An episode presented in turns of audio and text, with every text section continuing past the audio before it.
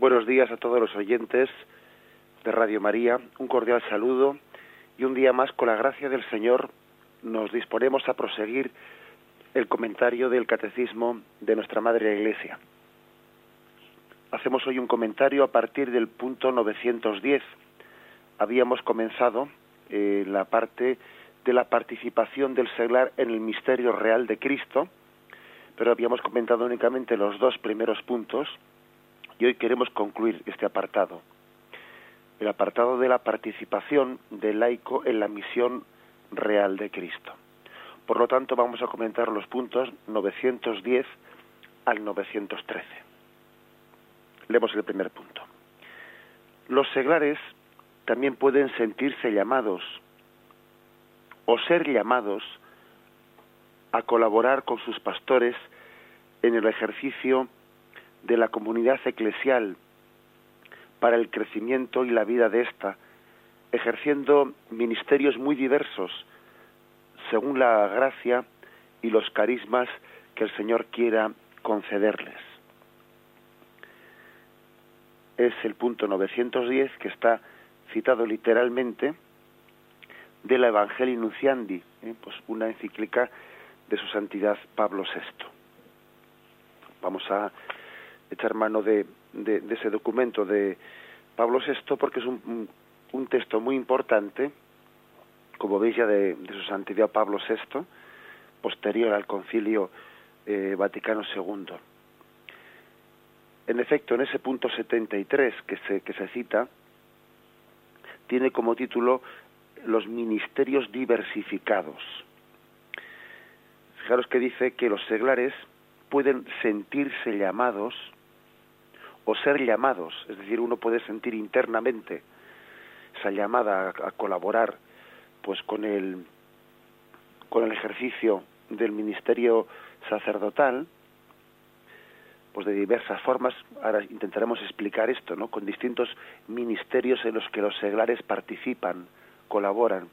Uno puede sentirse llamado o también ser llamado que a veces pues la forma en la que el Señor le llama a uno pues no es tanto una especie de inspiración interior cuanto cuanto sencillamente pues el propio párroco que le que le llama y le dice oye mm, tú no has pensado que podrías colaborar pues eh, ejerciendo este servicio dentro de dentro de la comunidad parroquial. Pues este servicio eh, pues eh, por ejemplo, animando los cantos litúrgicos, etcétera, otro aspecto. Uno puede sentirse llamado o ser llamado. Y, eso es así, ¿eh?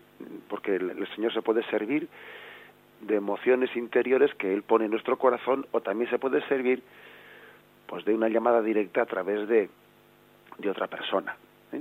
Que de hecho también, pues de eso tenemos muchos, muchos, incluso no, ya en estos ministerios laicales, sino en el propio ministerio sacerdotal, también a veces el Señor da la vocación sacerdotal pues por una especie de inspiración de que alguien desea íntimamente ser sacerdote, o también a veces el propio, la propia vocación sacerdotal, a veces el Señor se sirve de algunas llamadas que alguien ejerce desde, desde el exterior. Lo que no quiere decir que después de haber tenido una llamada del exterior, pues tendrá que ser confirmada, ¿no? Confirmada en la oración, en la reflexión, en la maduración interior que uno haga. Pero bien, el punto por lo tanto ha dicho, los seglares pueden sentirse llamados o bien ser llamados a colaborar con sus pastores en el ejercicio, en el servicio de la comunidad eclesial, ejerciendo ministerios muy diversos, ¿eh? según gracia y carismas que el Señor quiera concederles. Y este punto mm, de la Evangelio Nunciandi prosigue diciendo pues que los pastores buscan nuevas formas no adaptadas para poder predicar hoy en día el evangelio de una forma más eficaz. Existe pues una apertura a la reflexión de qué tipo de ministerios eclesiales pueden encomendarse a los seglares, a los laicos, capaces de rejuvenecer y de reforzar pues el dinamismo evangelizador de la Iglesia. ¿Mm? Esa es una reflexión pues que, que abrió así con mucha fuerza el Concilio Vaticano II y que hoy en día está abierta. Se llama los ministerios laicales. Eh, los, los seglares, los laicos, qué tipo de ministerios pues pueden y deben de ejercer en la Iglesia pues para difundir el Evangelio con toda su fuerza, ¿no? Es cierto que al lado de los ministerios con orden sagrado, o sea, que, están ligados al, al sacramento del orden sacerdotal, pues también la Iglesia reconoce un puesto a los ministerios sin orden sagrado, sin el orden sacerdotal. También existe, ¿no? Ministerios que no están ligados al orden sacerdotal y que prestan un servicio muy especial en la Iglesia. Si uno echa una, una mirada a los orígenes de la Iglesia, pues ya ve que, aquello existía en la, primera, en la primitiva comunidad cristiana y que aquello permitió a la Iglesia consolidarse, crecer, extenderse, y que también hoy en día, hasta a la mirada al pasado, hay que añadirle la atención a las necesidades actuales de la Iglesia. Dice el Evangelio Nunciandi que beber eh, de esas fuentes inspiradoras también tiene que ser complementado con poner los ojos en la situación actual y desde la situación actual el Espíritu Santo nos puede inspirar nuevos ministerios laicales que se encomiendan a los seglares. También es verdad que se dice que estos ministerios laicales pues tendrán un verdadero valor pastoral cuando actúen pues en absoluta unidad, eh, integración, en obediencia, etcétera, pues dentro de la orientación de los pastores. eso como todas las cosas en la Iglesia. Cuando uno va por libre, mal asunto. ¿eh? cuando uno se desconecta no pues de del obispo cuando uno se desconecta de lo que es eh, ese, ese, gozoso sometimiento pues de la de, del ministerio episcopal de regir la iglesia mal asunto. Pero estamos hablando en el buen sentido no y aquí hay una, un montón de ministerios que se han ido desarrollando. El ministerio de catequista animadores de la oración y del canto cristianos consagrados al servicio de la palabra de Dios, a la asistencia de los necesitados, dentro de Cáritas, por ejemplo, también eh, animadores de pequeñas comunidades, responsables de movimientos apostólicos,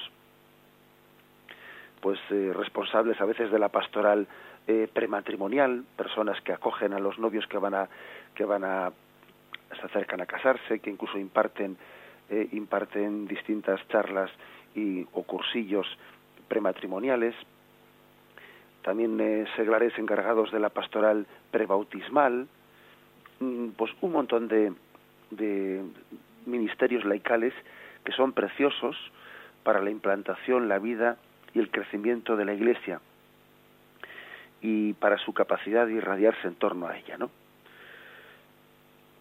Dice que la Iglesia, dice este punto del Evangelio Inunciandi, que la Iglesia estima, agradece, ¿no? Particularmente, pues toda esta eh, entrega de los seglares y también que agradece, pues eh, una forma también de colaboración misionera en la que muchos seglares, pues se sienten también llamados a entregarse, eh, a consagrar una parte de su tiempo al servicio de las misiones.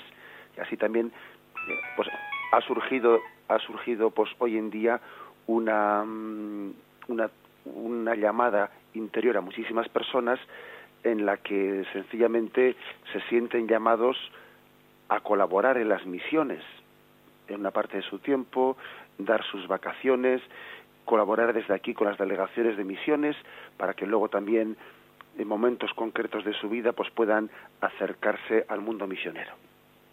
Bien, dicho todo esto, hay que decir que a esto es a lo que llamamos ministerios laicales, que es un don de Dios, un don de Dios, pero que hoy en día todavía, eh, por el hecho, por la ausencia o, o, por la carencia de vocaciones, especialmente en Europa, pues ha adquirido este tema ha adquirido pues una actualidad más grande que de costumbre, porque es verdad que eh, ha ocurrido que por, por la escasez de sacerdotes en algunas comunidades parroquiales, pues ha llegado a, está llegando ¿no? a producirse una especie de suplencia, de suplencia de alguna forma, ¿no? De, la función sagrada o de presidencia que los sacerdotes tienen que tener de las comunidades eclesiales, pues de alguna forma intentando suplirla por algún tipo de ministerio laical. Por ejemplo, eh, pues a falta de sacerdote para presidir la Eucaristía del domingo, pues eh, se prepara convenientemente algún seglar pues para dirigir una liturgia de la palabra. La Iglesia, en un caso como ese, dispensa a los, a los fieles por no tener sacerdote, lógicamente les dispensa del, de, la, de la obligación que tenemos todos no de escuchar la Santa Misa el domingo y esa asistencia a la liturgia de la palabra presidida por un seglar, que ocurre en algunos pueblos, en muchos lugares de misiones, incluso aquí en Europa también, en, algunos pequeños pueblos donde no hay sacerdote, la Iglesia dispensa o hace que la asistencia a esa liturgia de la palabra supla eh, la asistencia a la, a, las, a la Santa Eucaristía. Bien, situaciones como esas eh, son relativamente frecuentes en algunas partes, en las misiones son muy frecuentes, y en Europa, especialmente los pueblos pequeños, comienzan a ser más frecuentes. Bien, y aquí entra una reflexión, ¿eh? la reflexión de decir, vamos a ver, ¿hasta qué punto esto es positivo y hay, ha habido algunas lecturas, pues, vamos a decir, llamarlas abiertamente incorrectas? Incorrectas porque eh, lo que dice el Evangelio Nunciandi que el Espíritu Santo sopla está inspirando ¿no? los ministerios laicales, pues no hay que entender esto como que, como algunos han pretendido entender, que la escasez de vocaciones sacerdotales es una especie de providencia o casi casi como una gracia de Dios para que los ministerios laicales se promuevan más. Incluso por desgracia eh, ha habido quien ha dicho que que, las, que la escasez sacerdotal, pues la escasez de vocaciones, pues eh, hay que aprovecharla o, o, el Señor la, permite para que cambiemos el concepto de sacerdocio.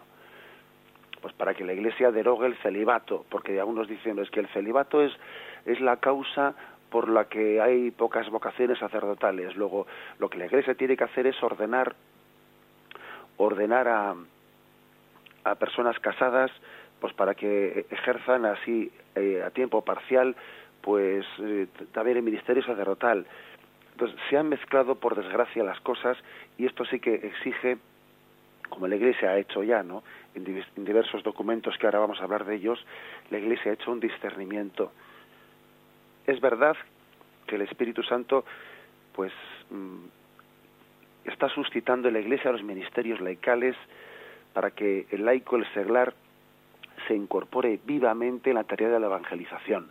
Hemos puesto unos cuantos casos, ya hemos hablado del ministerio del, del, del lector, del animador litúrgico, aquel que prepara las municiones, que hace que la liturgia sea más, eh, más participativa, el ministerio de los cantos, incluso hemos hablado de ministerios pastorales como la preparación prematrimonial, prebautismal, etcétera, etcétera, etcétera, y muchos más ministerios que, que podrían todavía inspirarse en la Iglesia. Pero es un error muy grande confundir esto, confundirlo, pues con una especie de suplencia, suplencia del sacerdocio, del ministerio sacerdotal ordenado. Es un error muy grande ante el que la Iglesia también se ha visto con necesidad de, de salir a salir al camino para responder a eso. Y de hecho, en el año 1997, pues la Santa Sede tuvo que publicar un documento con el título de Algunas cuestiones de la colaboración de los fieles laicos en el sagrado ministerio de los sacerdotes. Tuvo que salir al paso para aclarar conceptos. Por ejemplo, es incorrecto, es incorrecto que cuando, por desgracia, falte un sacerdote para presidir la asamblea la asamblea dominical es incorrecto que pues que se utilicen términos como que hemos ido a hemos ido a, eh, se nos ha presidido una misa no o, una religiosa ha presidido una misa para nosotros o, que se utilicen términos de, de, ese de ese índole. Es, es incorrecto. Eso no será nunca una misa. Es una liturgia de la palabra al término de la cual se distribuye la comunión. Si es que el sacerdote en otro momento pudo dejar reservado el sagrario la comunión para poder ser distribuida. No conviene no es que no convenga es incorrecto llamarle a eso celebración de la misa o de la Eucaristía, porque confunde las cosas, ¿eh? las confunde. Incluso es propio del buen espíritu que allí donde, donde tiene lugar ese tipo de celebraciones, se pida insistentemente al Señor, ¿no? La, la, mm, el don de las vocaciones sacerdotales, porque se suspire, ¿no? Se suspire, se desee que esta celebración sea presidida por un sacerdote. Le escuché recientemente a un, a un joven polaco que contaba que contaba cómo en algunas comunidades de pues de, de Rusia eh, del este de Europa que habían durante muchas décadas habían eh, tenido que bajo el dominio comunista no habían tenido que vivir sin el sacerdote como los fieles se habían reunido todos los domingos dominicalmente en torno al altar haciendo algunas plegarias, pues haciendo una especie de una especie de liturgia de la palabra, ¿no? En ausencia del sacerdote.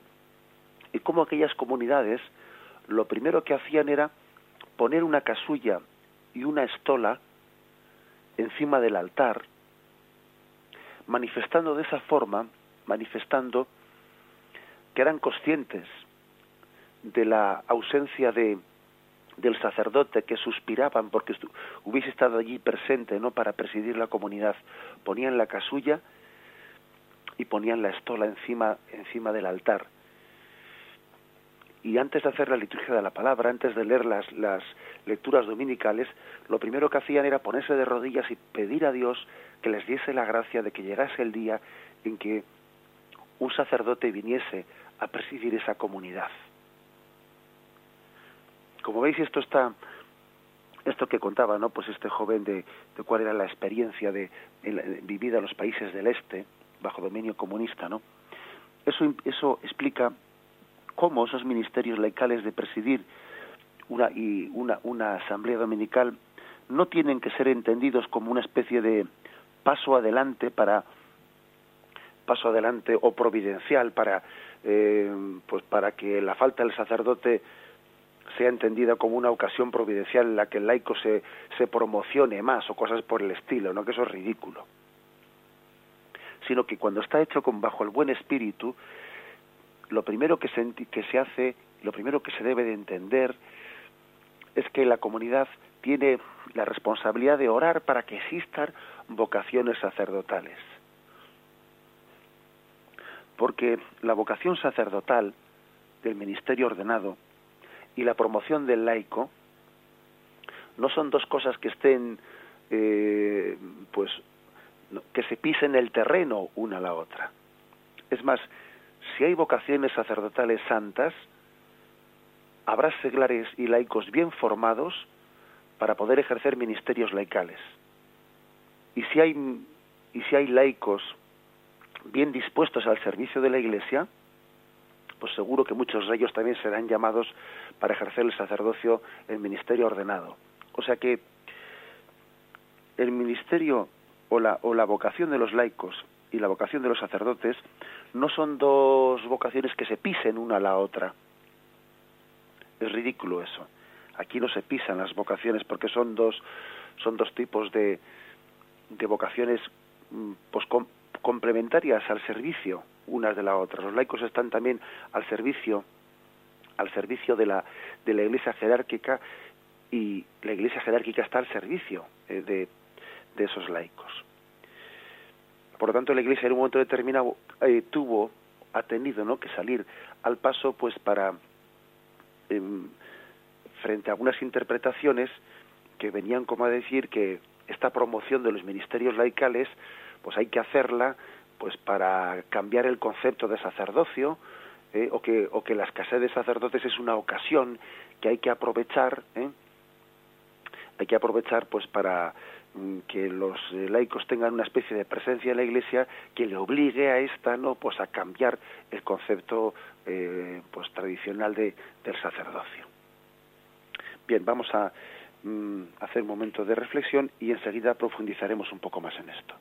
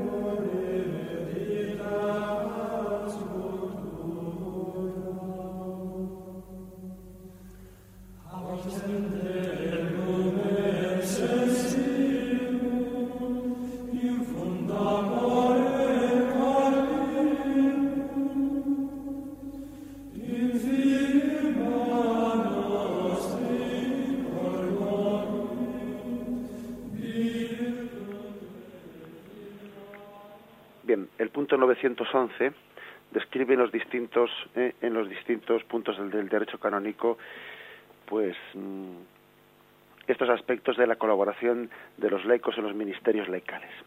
Dice el punto 911. La Iglesia, en la Iglesia, los fieles laicos pueden cooperar a tenor del derecho en el ejercicio de la potestad de gobierno.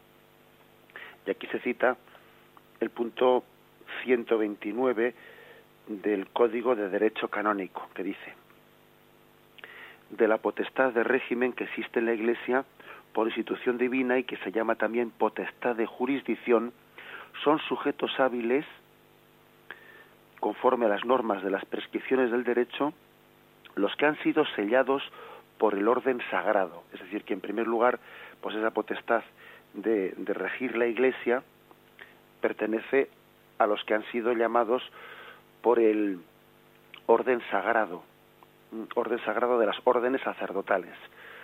Por tanto, el, regir la Iglesia, el regir la Iglesia forma parte de una de las tres tareas que Cristo ha encomendado a los sacerdotes, eh, bueno, y especialmente a los obispos y a los sucesores de los apóstoles, que es ser sacerdote, profeta y rey y de estos tres y de estos tres aspectos ser rey también se refiere a regir a regir eh, la, la, comunidad eclesial. Mm, no se trata por lo tanto únicamente de la tarea de predicar de ser profeta o de la tarea de santificar de celebrar sacramentos. También se trata de la tarea de la tarea de ser ni más ni menos eh, aquel que presida la comunidad eclesial y que tiene la responsabilidad eh, delante del Señor, bueno, pues de regirla como un pastor tiene que regir y conducir el rebaño. Bien, pero luego dice, en el ejercicio de dicha potestad los fieles laicos pueden cooperar en esta tarea de regir la, la, la Iglesia. El hecho de que se le encomiende al obispo o al sacerdote la tarea de regir no quiere decir que los laicos no tengan nada que hacer en ese punto. Ellos pueden, por lo tanto, cooperar en esa tarea de, de, regir la Iglesia. Hay una cooperación y, de hecho, continúa este punto, así con su presencia en los concilios particulares. ¿eh?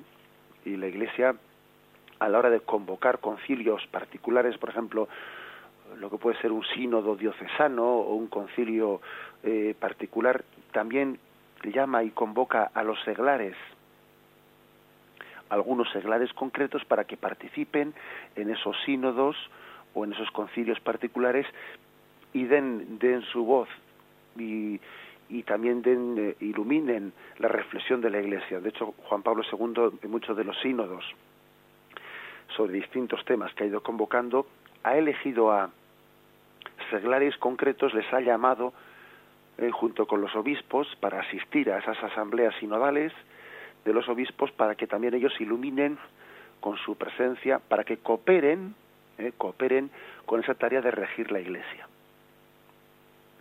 Esto se ve con mucha claridad cuando se hacen, bueno, pues sínodos diocesanos, pero también, como dice aquí, cuando se hacen concilios particulares o sínodos, sínodos que son como eh, pues no concilios universales en los que se juntan todos los obispos del mundo, pero sí, digamos, mm, asambleas parciales con distintos, con representantes, obispos representantes de cada iglesia de todo el mundo.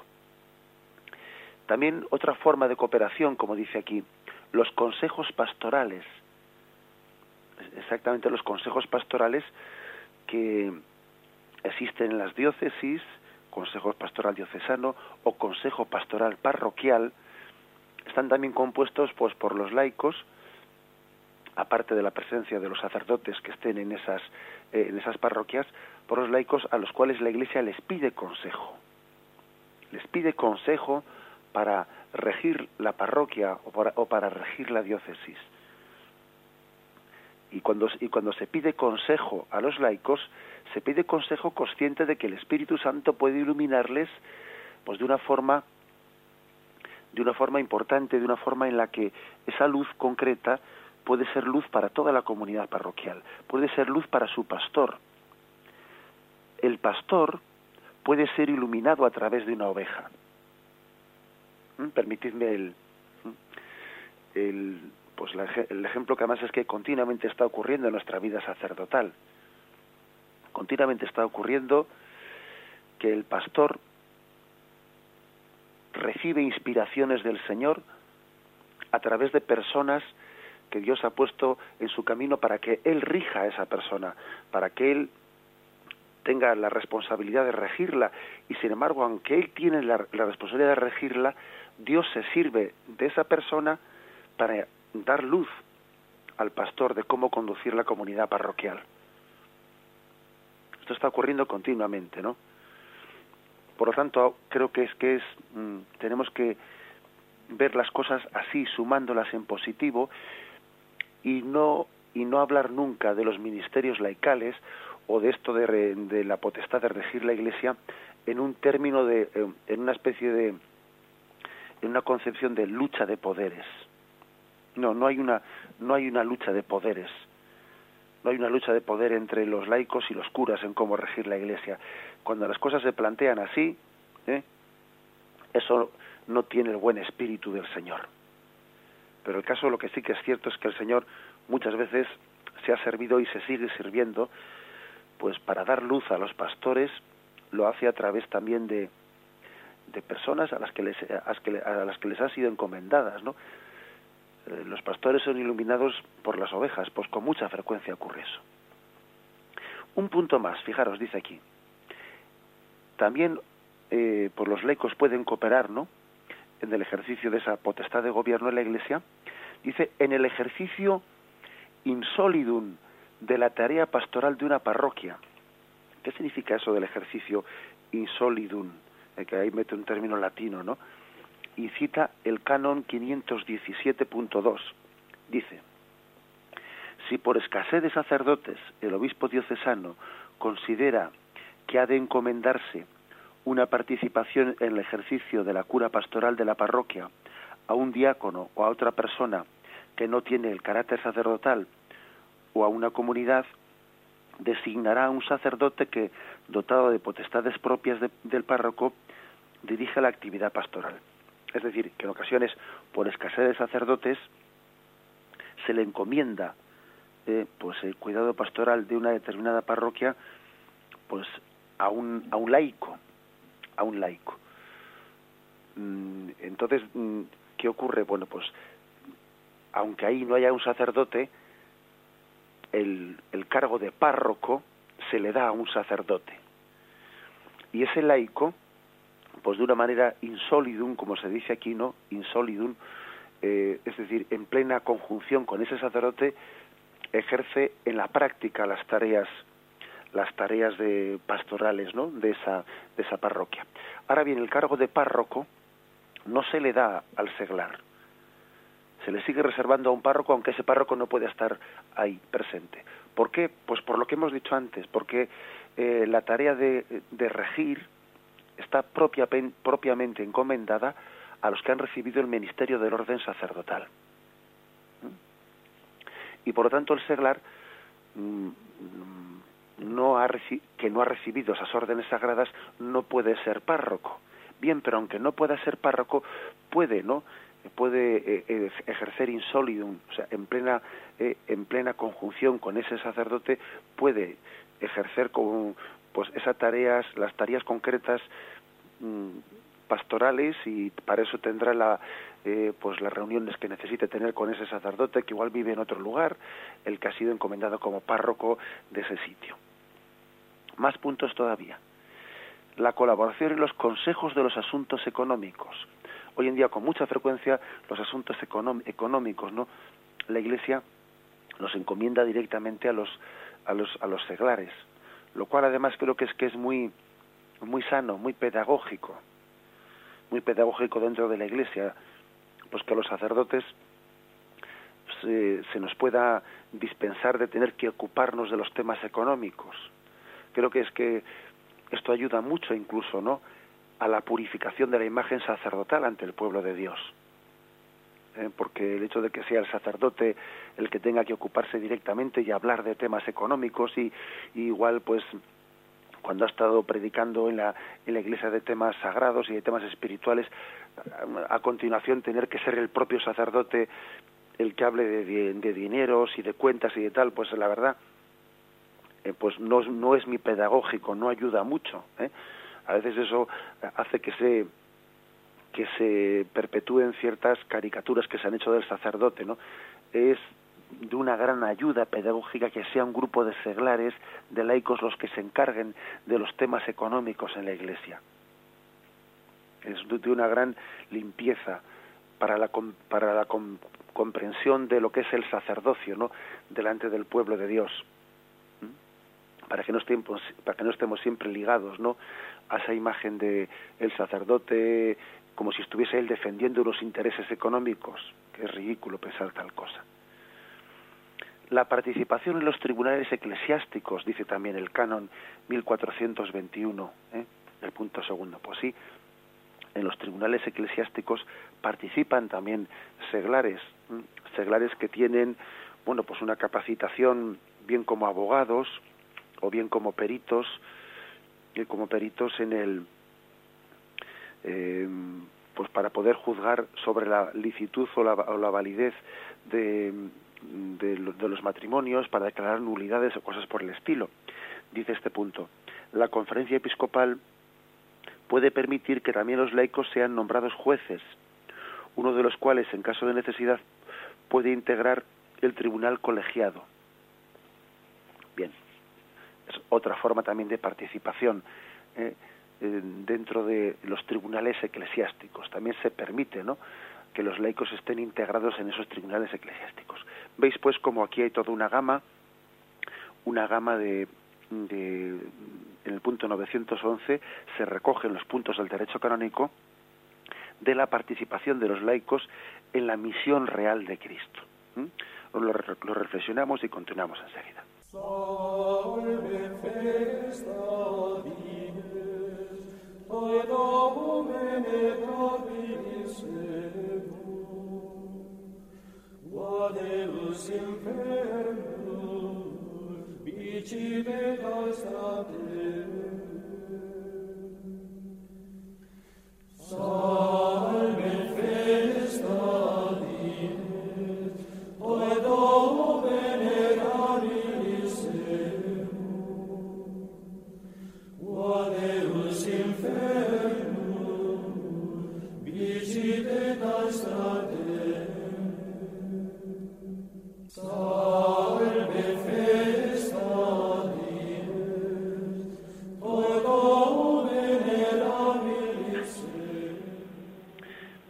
concluimos esta reflexión diciendo, ¿no? Pues como es un don muy grande el de la promoción de los ministerios laicales dentro de la Iglesia, eh, ¿qué sería de la Iglesia, no? Pues sin, sin tantos catequistas, eh, sin tantos seglares participando activamente en muchos ministerios de la pastoral de la Iglesia, pero al mismo tiempo, al mismo tiempo hay que hacer la matización, pues como hacía también en el año 2004, todavía hace muy poco tiempo, el 23 de abril del 2004, la Congregación para el Culto Divino y la Disciplina de los Sacramentos publicaba una instrucción con el título Redención y Sacramentum, ¿no? En la cual también llamaba la atención de la importancia de que esta participación de los seglares no sea no sea entendida eh, incorrectamente y utilizaba una un término un término que yo creo que es que es muy iluminador él decía promocionar la tarea de los laicos no debe de suponer una clericalización de los laicos me parecía que ese término es muy muy iluminador es decir que un laico participe activamente en la Iglesia no debe de ser una especie de clericalización. ¿Qué quiere decir eso? Pues que el ideal del laico, o sea, un laico que participa activamente en la Iglesia, no es aquel que participa como si fuese un cura. No hay que clericalizar al laico. ¿eh? Sería ridículo. Incluso cuando al laico se le encomiendan algunas tareas pues extraordinarias, por ejemplo, la falta de sacerdotes, como la de la distribución de la comunión. Bueno, pues a falta de sacerdotes la Iglesia permite que algunos laicos distribuyan la comunión, pero pero no sería no sería de recibo pues que habiendo sacerdotes esté ejerciendo esa esa función. Yo recuerdo haber visto, por ejemplo, algún funeral algún funeral de, de un sacerdote en el que estábamos pues más de 50 sacerdotes concelebrando estábamos en la misa más de 50 sacerdotes concelebrando y llega el momento de, la, de distribuir la Sagrada Comunión y salen tres seglares y se ponen a, repartir ellos la comunión cuando estábamos allí 50 sacerdotes concelebrando y dice uno, bueno, esto, no tiene sentido ninguno, ¿eh? no tiene sentido ninguno. Esas personas en ese momento pues no están actuando como ministros extraordinarios de la comunión, porque qué, qué necesidad tenían de repartir la comunión cuando había 50 sacerdotes concelebrando. Eso parece que es una especie de clericalización del laico. Clericalización que no hay que... Es, es no entender que cada uno tiene eh, su, su propio carisma, su propio carisma, y es un error el que para promocionarle a uno se tenga que confundir su carisma con el carisma del otro. No es bueno clericalizar, clericalizar al laico, ni tampoco es bueno secularizar al sacerdote. Que a veces el sacerdote pues también puede puede tener cometer el error de que para para estar más cerca de los suyos eh, tiende a secularizarse, es decir, a, a, perder su propia identidad sacerdotal, a parecer como si fuese un seglar más que un sacerdote. No debe de perder la propia identidad para ejercer de pastor ni es bueno que el sacerdote se secularice en sus formas, ni es bueno que el seglar se clericalice en sus formas. ¿eh? Cada uno tiene que, que mm, colaborar con la Iglesia en su propio carisma, en su propio ser, y su propia función. Bien, y dicho esto, dicho esto, continuamos con el punto 912. Aunque sea brevemente, vamos a concluir estos dos puntos. Dice, los fieles han de aprender a distinguir cuidadosamente entre los derechos y deberes que tienen como miembros de la Iglesia y los que les corresponden como miembros de la sociedad humana. Deben esforzarse en integrarlos en buena armonía, recordando que en cualquier cuestión temporal han de guiarse por la conciencia cristiana. En efecto, ninguna actividad humana, ni siquiera en los asuntos temporales, puede sustraerse a la soberanía de Dios es un punto este en el que viene a decir como que hay dos mm, tanto en el campo no pues en el campo de la sociedad humana como el campo pues de la sociedad eh, pues eclesial cada fiel tiene sus sus derechos y tiene sus deberes no y hay que distinguir entre, entre las dos cosas, ¿no? Como miembro de la Iglesia, un seglar tiene sus derechos y sus deberes. Como miembro de la sociedad humana y civil, tiene sus derechos y sus deberes. ¿Pueden entrar en, en, en colisión ambas cosas? Me refiero a los derechos y deberes que tiene uno como miembro, como hijo de la Iglesia, o los derechos y deberes que tiene como ciudadano, mm, bueno, pues de esta sociedad. Hombre, el, ideal sería que no entrasen nunca en colisión, ¿no? Sino que uno, que uno pudiese ser un buen ciudadano al mismo tiempo que puede, sin, sin que eso le suponga ningún problema de ser un buen hijo de la Iglesia.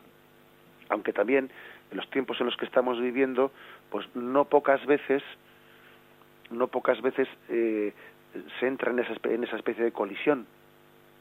No pocas veces ocurre que, mm, que uno tiene que hacer una especie de opciones interiores en las que tiene que decir hay que obedecer a Dios antes que a los hombres por el hecho de que existen cada vez más leyes abiertamente inmorales y, y contrarias a la ley natural, etcétera, por el hecho de que a veces ni siquiera se reconoce el derecho de objeción de conciencia.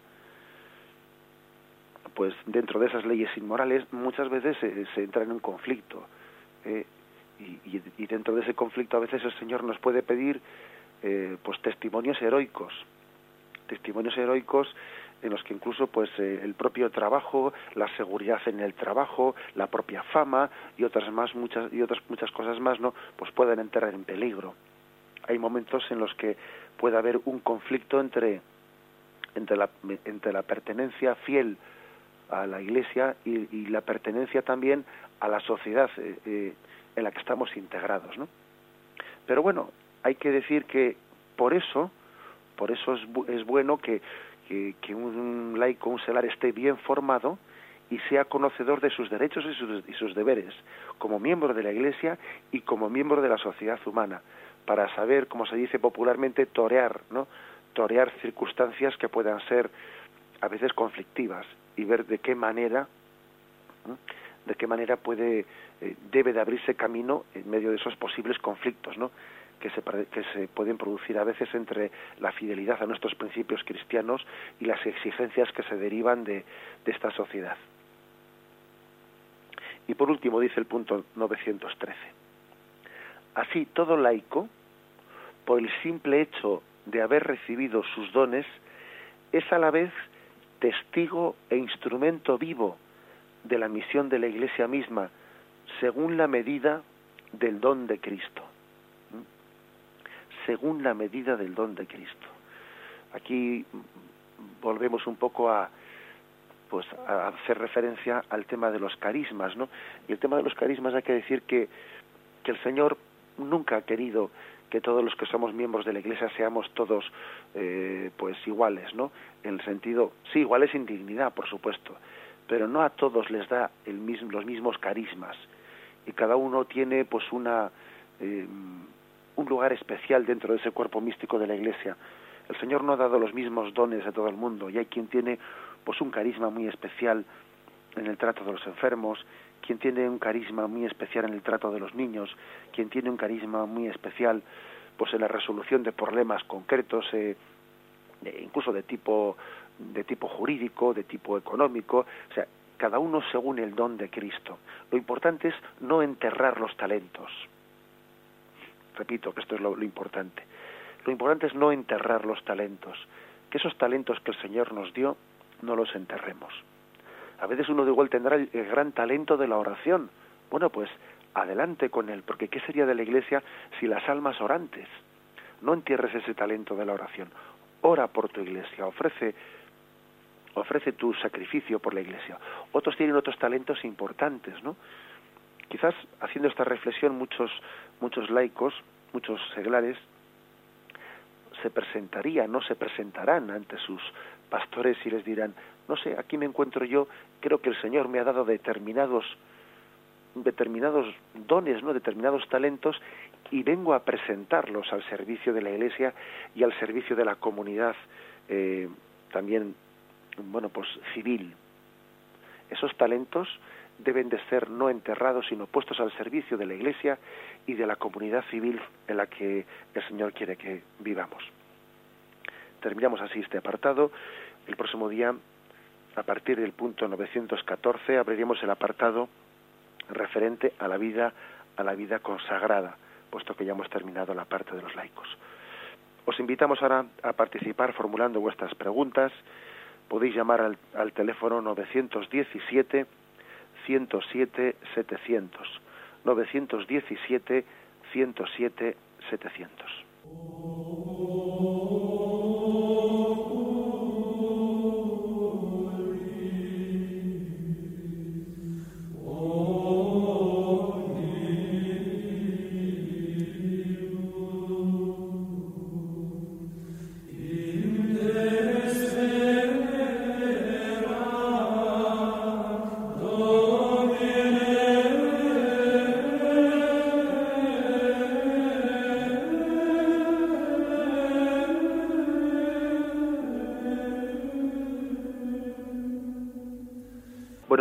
¿Con quién hablamos?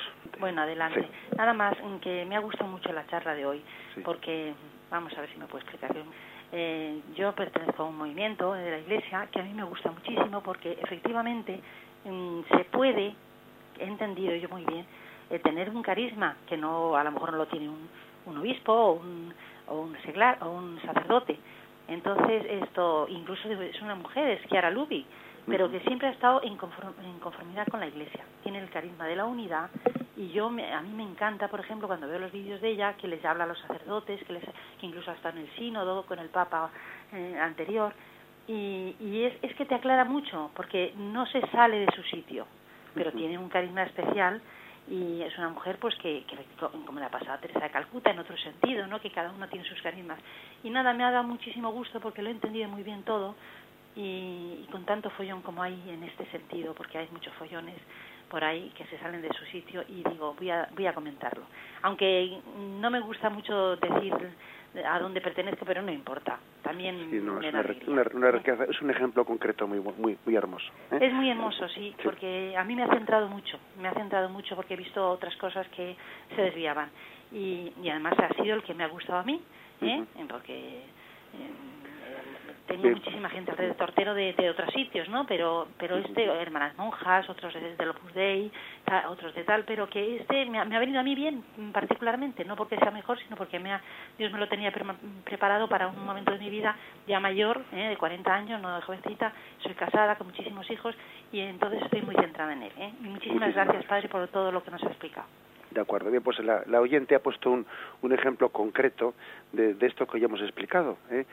Pues de entender eh, la participación activa de los laicos en la Iglesia no como una especie de confrontación con el ministerio sacerdotal. Y ahí tenemos pues el caso de Chiara Ludi que el oyente ha puesto como ejemplo que es la fundadora de, uno de los movimientos más florecientes en la Iglesia Católica del movimiento de los foculares al cual los a, la, a la cual hasta mujer los papas han recurrido pues con mucha frecuencia pues para que participe en los sínodos de la Iglesia, para que participe en los concilios, para que haga oír su voz, para escucharla, para el gobierno de la Iglesia, porque entienden que también el Espíritu Santo le ilumina a esa mujer eh, de una manera muy especial, y los pastores, aunque el, el ministerio de regir la Iglesia, pues lo tengan los pastores, ¿no?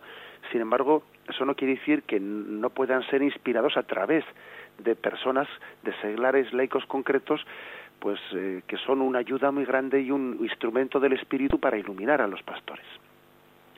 Adelante, damos paso al siguiente oyente.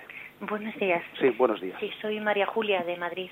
Mire, yo quería matizar una cosita porque, eh, vamos a ver, eh, se ha dicho que hay secular, hay eh, personas eh, sí seculares no no religiosos que, que, pueden actuar como sacerdotes en determinados puntos faltando el sacerdote. Eso es cierto es decir yo conozco a una persona concretamente no sé si es religiosa o de una orden secular pero que está en un lugar de Perú y a falta de sacerdote en unos poblados pues ella bautiza casa celebra la palabra distribuye la comunión pero mm, no sé si es que yo no lo he oído bien, pero en ese momento concreto en el que usted ha hablado de, de la labor de estas personas concretamente, no ha matizado que esas personas no consagran, no confiesan, es decir, hay cosas que no pueden hacer y que sí, por ejemplo, en mi parroquia concretamente ha sido motivo de discusión de que esas personas hacían de sacerdotes, no no hacen de sacerdotes.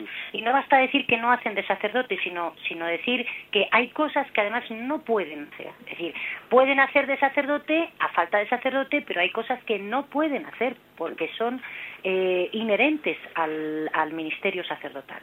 De acuerdo, muchísimas gracias. ¿eh? Bien, pues la verdad es que yo pensaba que ese tema eh, lo había dejado suficientemente claro, pero, pero vamos, todavía le doy una vuelta más de, de rosca por si acaso no había quedado claro. Y es que incluso no aceptaría esa palabra de que hacen de sacerdotes, porque de sacerdote no se hace, ¿eh? o sea, ser, ser sacerdote o no ser sacerdote, ¿no?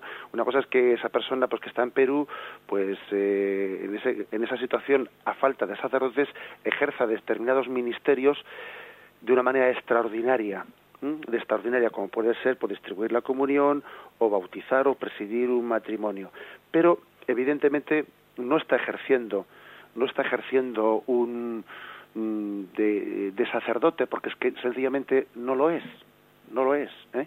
Por eso yo he insistido antes que no, que no se debe de clericalizar ¿eh? al laico, porque no, porque el laico no debe de ser un clérigo, no debe ser un sacerdote, es lo que es, aunque en ocasiones concretas pues se le se le encomienden tareas que en sí son propiamente eh, son, son ordinariamente encomendadas a los sacerdotes y por supuesto pues que quien preside la palabra el domingo él no puede pues no puede consagrar podrá distribuir la comunión pues que el sacerdote cuando pasó por allí consagró ¿eh? ni tampoco lógicamente podrá podrá dar el perdón de los pecados ¿no? o sea que por lo tanto creo que hemos insistido mucho en en que no se deben de confundir los dos campos aunque el señor en ocasiones pues solo bueno pues pues, pues eh, encomiende a un seglar de una manera extraordinaria alguna tarea de este, de este estilo. Bien, damos paso a la última llamada. Buenos días. Buenos días. Buenos días. Mm, mire, estaba oyendo lo que usted estaba diciendo, esto yo lo tenía muy claro. Mm, lo único que quería preguntarle es, ¿qué diferencia hay, si es que la hay, entre laico y seglar? Sí. De acuerdo, le respondo. Pues la verdad es que eh, ninguna. ¿eh? Sencillamente nosotros creo que cuando comenzamos un poco el capítulo de los, del comentario de los laicos, ya dijimos que utilizábamos de una palabra sinónima eh, laico seglar. Sencillamente mm, lo hablamos a un, a, un mismo nivel. ¿eh? Pueden tener etimológicamente eh, la raíz de la palabra puede ser distinta, pero no nos importa tanto la etimología. ¿eh? Aquí lo que nos importa más bien es el sentido en el que eh, lo utiliza la Iglesia y nosotros hablamos de, de laico de seglar como todo bautizado que no ha sido llamado a las órdenes sagradas o no ha sido llamado a, a unos compromisos de consagración a través de unos votos o a través de unas promesas, ¿no? Laico seglar es aquel bautizado que ni ha sido llamado al orden sacerdotal, ni tampoco ha sido llamado a una especial consagración a través de unos votos o de unas promesas especiales de consagración al Señor. ¿Mm? Bien, tenemos ya el tiempo cumplido. Damos gracias al Señor por haber podido tener este comentario del catecismo de nuestra Madre la Iglesia. Eh, me despido con, con la bendición del Señor. La bendición de Dios Todopoderoso, Padre, Hijo y Espíritu Santo, descienda sobre vosotros Alabado sea Jesucristo.